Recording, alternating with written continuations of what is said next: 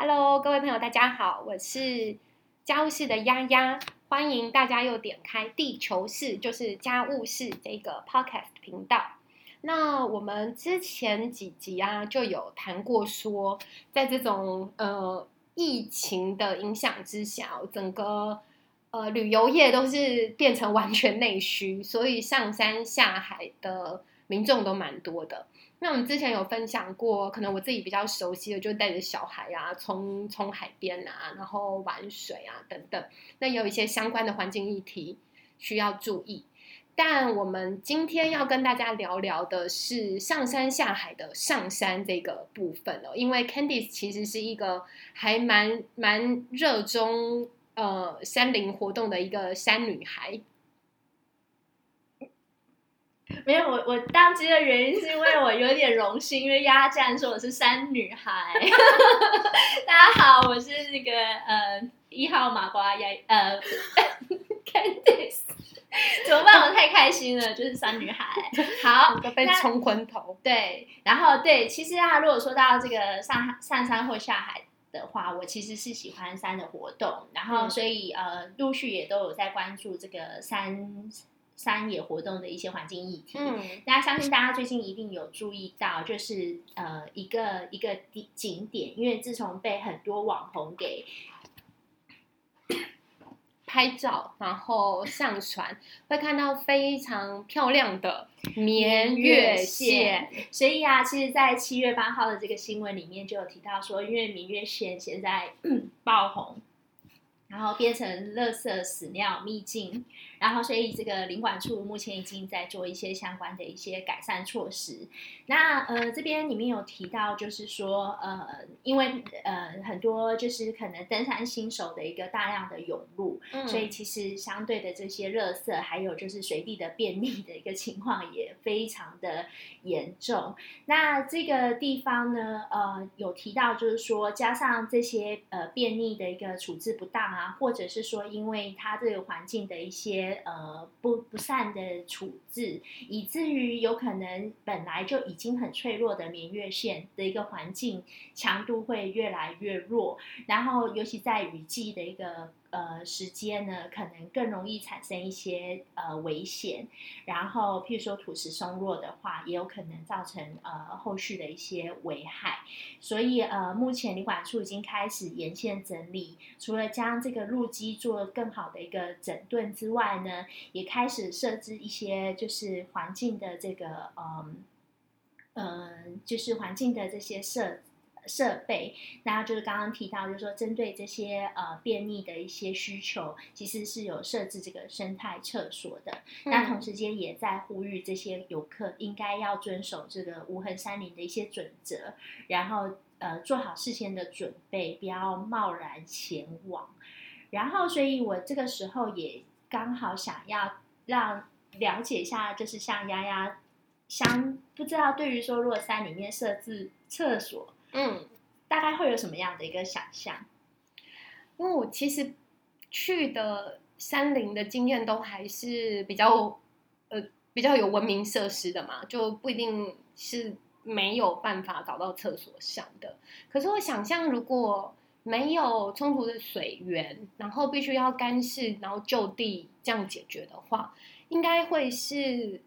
就是堆肥翻肥这种生态厕所吧。那如果在台中，如果你也跟我一样不是这么山林的人的话，其实，在台中市区就有一个生态厕所，是在中清路上的树和苑哦，其实是北区，就台中的北区，所以这应该是大概的一个，就就是他们会是类似的状况吗？对，其实啊，就是呃。生态厕所主要就是因为考量到我们没有充足的水水源跟后续的这个处理系统，所以一般是所谓的一个干式生态厕所。嗯，那它其实它的设计上面就是要使这个呃便器能够就是屎尿分离，然后它在呃下面这个接槽上面，它其实本身就是一个发酵槽，就是表示说它里面其实是有相关的这些呃微生物跟菌种，然后通常也会搭配一些木屑跟腐殖质，可以方便它可以跟这些就是粪便做充分的混合，然后透过这个微生物固态发酵的一个原理呢，然后进而把它分解，然后只产生这个水蒸气跟呃呃二氧化碳。然后也因为刚刚我讲的这些介质可以减少这个臭味，嗯，然后所以呢，这个过程中，其实在一个良好的一个维护底下，是不需要冲水，也不需要添加任何的一个化学药剂。那它特别适合是在山上，因为我刚刚也提到水源不足。那另外呢，因为山上的温度也比较低，所以我们才。大部分在我们一般呃平地上会发现呃可以分解有机质的这些微生物，可能也不一定能够在这个环境中生存。嗯，所以这个呃生态系的一个维护是非常的重要，以至于呢，大家一定就会知道说，千万不要把就是非我刚刚提到的这些像芥子啊，或者是说天然的这些粪便或者是尿液，就是。之外的一个物质丢到这里面任何都对，任何都不要。所以这边当然有一个非常重要的，就是哪怕是卫生纸，甚至是湿纸巾，都是会破坏这样子的一个干式生态厕所的一个生态平衡。嗯，可能就会导致于里面的微生物跟菌种没有办法。正常的对正常的工作对，所以可能就会破坏它。那就我以前关注到的一些新闻是说，像呃玉山或雪山，他们其实也有设置这样子的一个呃生态厕所的系统。对，那也因为呃在民众不了解的情况底下，丢入我刚刚上述讲的这些不应该存在的一些废弃物，而导致于他们必须人为的再把那些重新处理过。呃，对，废弃物全部再挖出来。所以我觉得这样就。是非常的可惜。不过，总之呢，就是说，呃，这个呃，嘉义领管局这边针对这个明月线，就是会去设置这样的一个生态系统。那他们也会加强这个民众的教育，嗯，希望说大家在亲近自然的时候呢，也能够知道怎么样能够更永续、永续的跟它相处。哎，可我有点好奇哦，所以就是你在使用生态厕所的时候，你的就除了粪便、尿液，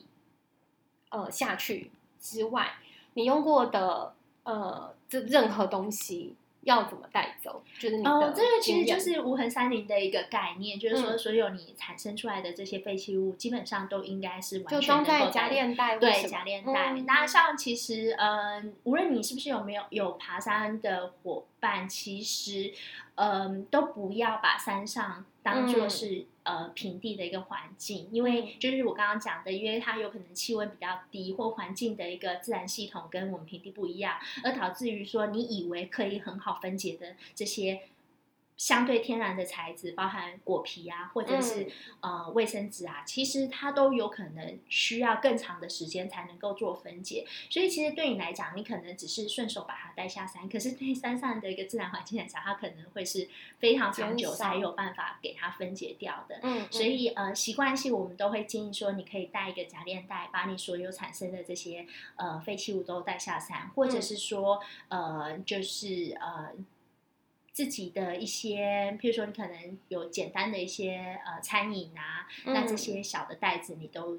直接把它就是装成。其实总之，你从平地带上去的任何东西，就请你再把它带回。平地就对了，对，所以我觉得环境在高山上，环境教育真的是一个蛮重要。就说有时候我可以理解，可能有些人他刚开始接触不了解，以至于他把它当做就是一般的一个呃，就是游游气场所在在看待。所以我有时候在山里面呃的山屋啊，也会看到垃圾桶里面就是会丢了很多，就是大家觉得理所当然的废弃物。那其实换个角度想，这也都是很多人需要。其他很多人去把它背下山的，所以与其去仰赖少数人去维护，不如就是大家做这个举手之劳。嗯，对。然后我觉得只要有这样的概念啊，我相信其实哪怕疫情现在大家都只能在就是嗯就是国内做一些旅行，然后应该也都还是能够呃。让这些自然资源是比较长久的，不会因为我们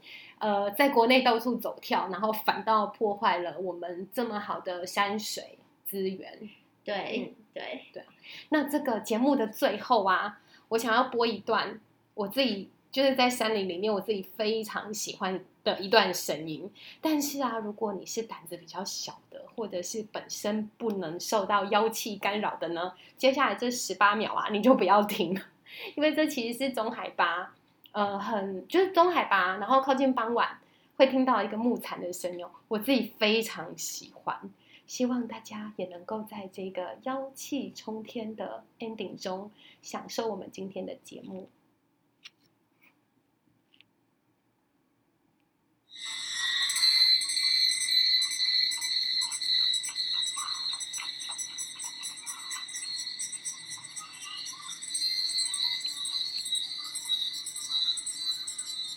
拜拜喽！